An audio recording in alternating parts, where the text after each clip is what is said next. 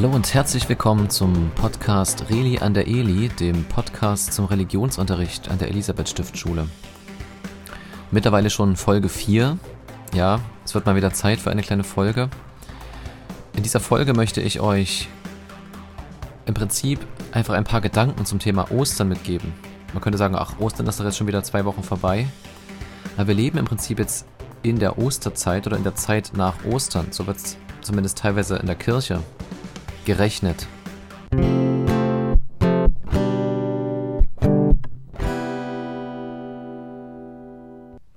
Also in dieser Folge ein paar Gedanken zum Thema Ostern. Gar nicht so viel Information, so viel Wissen, sondern einfach ein paar Gedankenanstöße.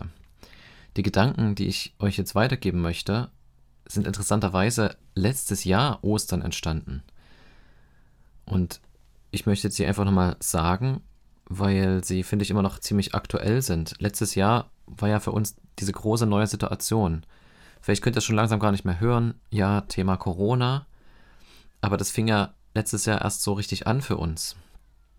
Auch wenn es vielleicht diesen Virus schon ziemlich lange gibt. Aber da war beim Osterfest erstmalig die Situation, dass wir es ganz anders gefeiert haben als sonst. Wir haben es vielleicht nicht mit Lagerfeuer und Stockbrot oder mit groß, großen Ostereier ähm, verstecken und suchen und in großer Gemeinschaft gefeiert, sondern wir wurden, das hatte unsere Bundeskanzlerin Angela Merkel im letzten Jahr gesagt, dieses Osterfest wird ganz anders sein, als wir es immer in unserem Leben kannten. Ja, die Worte treffen eigentlich heute noch genauso zu es war auch wieder ganz anders. Ja, vielleicht kann man sagen, gut, wir kannten es ja jetzt schon so in diesem Jahr, wie es letztes Jahr nämlich war. Und das ist wohl wirklich so, dass wenn wir uns die äußeren Umstände anschauen, zum Beispiel kaum Gottesdienste oder keine Gottesdienste, kein Besuch bei der Familie, kein gemeinsames Osteressen in einem gastronomischen Lokal oder ein Picknick mit Ostereier so auf dem Spielplatz oder im Park, und sicherlich könnte man auch ganz viele Dinge aufzählen, die eben alle schön werden, schön wären, würden. Jeder von euch kann auch seine eigenen Beispiele da einsetzen. Was interessant ist, wenn wir uns mal die erste Ostergeschichte ankommen, da kommt vielleicht jetzt doch so ein bisschen Wissen noch mit hinein, dass die damaligen Augenzeugen, also die, die erste, das erste Osterfest erlebt hatten und die damals gelebt haben, dass es denen überhaupt nicht anders ging als uns jetzt in dieser Corona-Zeit. Damals, das war vor 1990 Jahren. Wir lesen davon in den Evangelien in der Bibel, also diese vier Bücher, wo das Leben von Jesus drin steht, dass sich die damaligen Freunde oder Nachfolger von Jesus ebenfalls freiwillig in eine Quarantäne begeben hatten. Nämlich, sie haben gesagt, wir wollen selber eine Ausgangssperre haben, aber nicht aufgrund eines ansteckenden Virus, sondern es heißt, und da zitiere ich jetzt mal eine wörtliche Stelle aus dem Johannesevangelium im 20. Kapitel, da heißt es, die Jünger hatten solche Angst, dass sie die Türen des Raumes, in dem sie beisammen waren, verschlossen hielten. Aber wovor hatten sie Angst, ist die spannende Frage. Ich habe gerade schon gesagt, es war sehr wahrscheinlich, das lesen wir zumindest nicht, die Angst vor dem hochansteckenden Virus oder einem tödlichen Virus.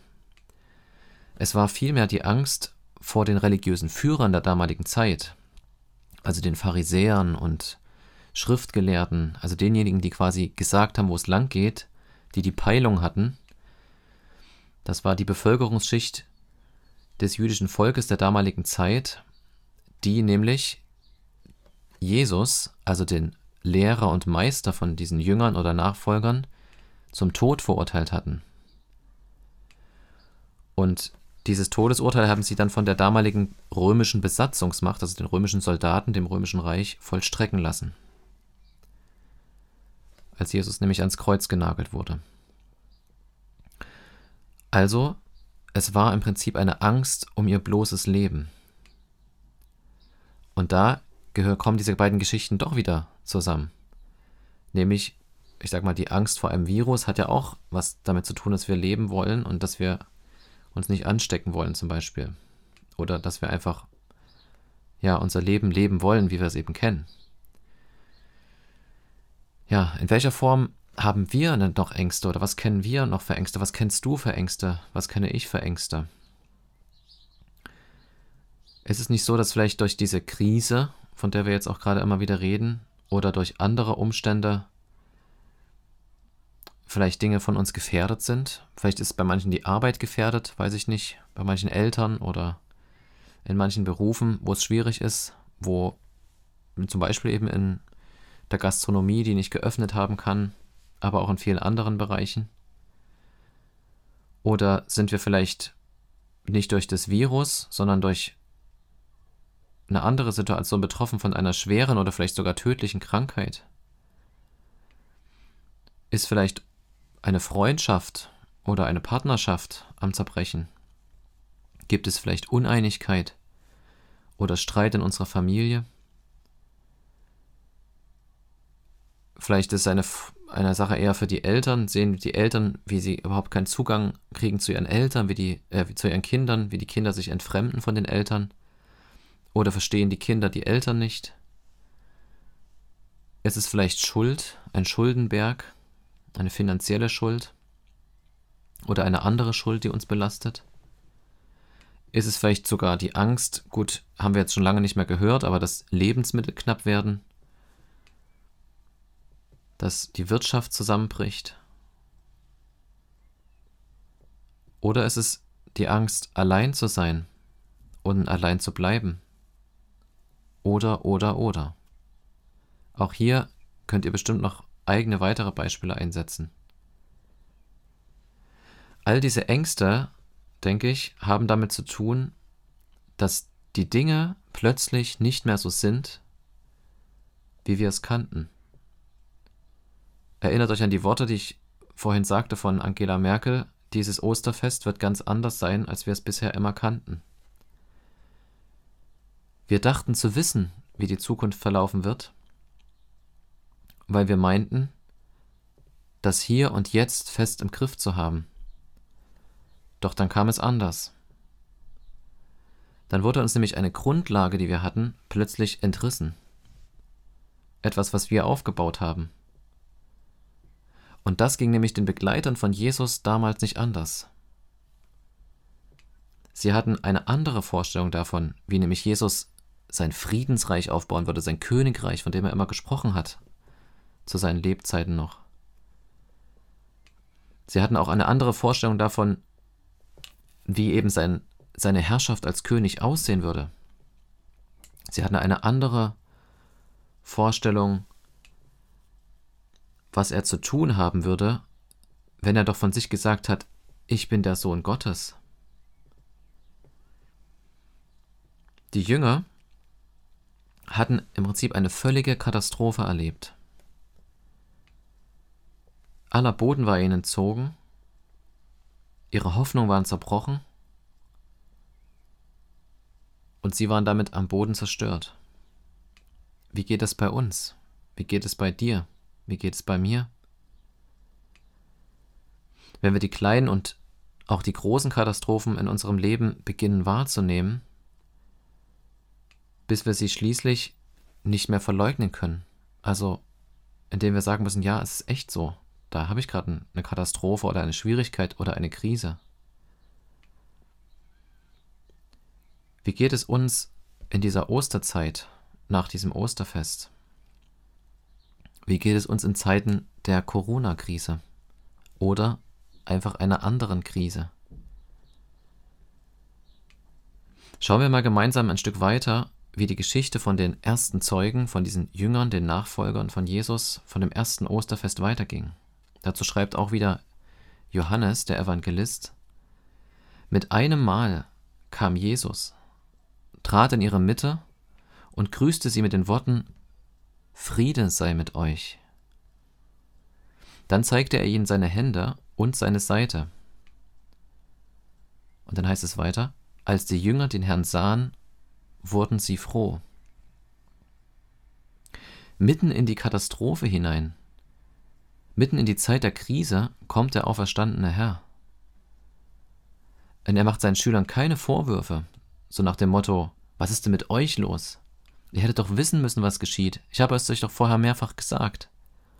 Oder warum glaubt ihr denn nicht? Er geht auch nicht auf Abstand, um sich vielleicht von dem Angstvirus nicht anzustecken. Im Gegenteil, Jesus zeigt die Wunden seines vorangegangenen Martyriums, seiner Hinrichtung, seines Todes am Kreuz. Und damit sagt er, ich bin es wirklich. Ihr dürft mir glauben. Und er spricht diese Worte des Friedens mir und dir auch zu. Auch heute immer noch. Und das ist eben ein Frieden, der über unser Verstehen hinausgeht, über das, was wir mit unserem Verstand, mit unserem Kopf begreifen können. Es ist, kann man sagen, ein himmlischer Frieden. Und diesen Frieden möchte Christus uns allen zusprechen. Er möchte mit dieser Botschaft, ich bin die Auferstehung und das Leben, jeden erreichen und jedem Trost spenden. Er kommt damit in unsere persönlichen Krisen und er kommt damit in unsere gesellschaftlichen Krisen. Er besucht uns genau in diesem Zerbruch, da wo wir verletzlich sind, vor den kleinen und großen Scherbenhaufen, wenn wir da davor stehen. Und er will am liebsten für immer bei uns bleiben.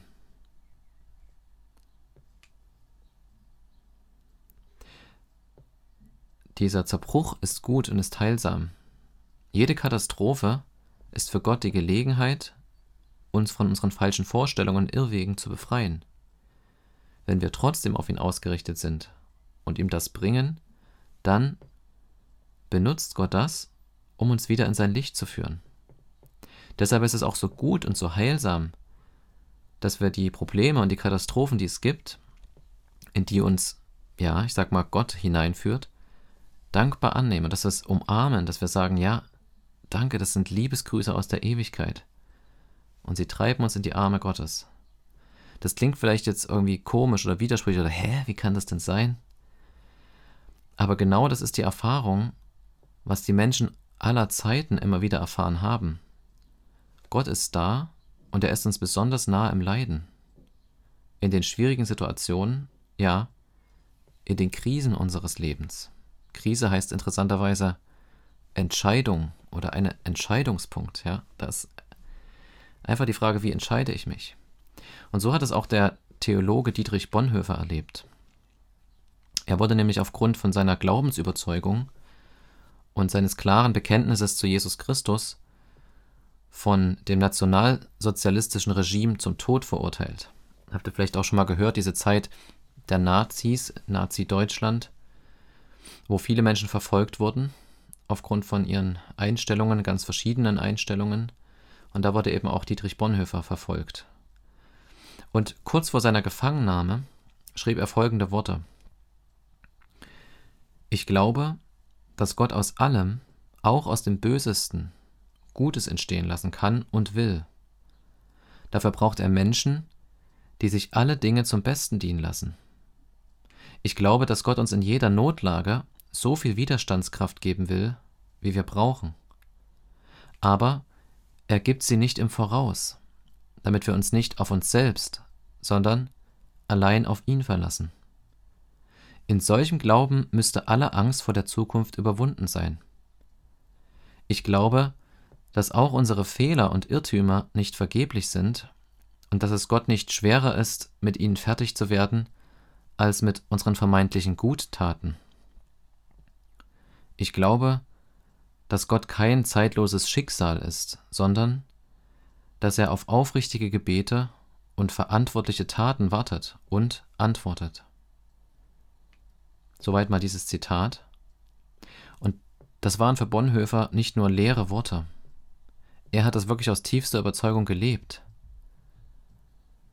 Er hat wirklich gelebt, dass alle Umstände und Krisen unseres Lebens, ja sogar der Tod, nicht das letzte Wort haben. Er glaubte fest an den auferstandenen Herrn. Und das sieht man auch in seinem weiteren Lebensweg. Ich sagte ja gerade, es war kurz vor seiner Gefangennahme. Er wurde dann tatsächlich in ein Konzentrationslager gebracht und wurde dort auch hingerichtet. Hat dann die Todesstrafe bekommen. Und das war am 9.4.1944. Und seine letzten Worte, die er am Tag seiner Hinrichtung in dem Konzentrationslager Flossenbürg gesagt hatte, waren, das ist das Ende für mich der Beginn des Lebens. Bonhoeffer hat mit dem auferstandenen Christus gelebt. Die Freunde und Schüler von Jesus sind ihrem auferstandenen Herrn begegnet und haben den Frieden erlebt, den er schenkt. Und das hat sie froh gemacht. Der auferstandene Christus bietet auch uns diesen Frieden an und das Leben mit ihm. Es ist nur ein Gebet weit entfernt. Und das wünsche ich euch allen, das wünsche ich mir, uns, zu diesem Osterfest oder in dieser nachösterlichen Zeit, dass wir den Frieden von dem auferstandenen Christus erfahren können. Wie so schön dieser Ostergruß und Osterspruch heißt, der Herr ist wahrhaftig auferstanden.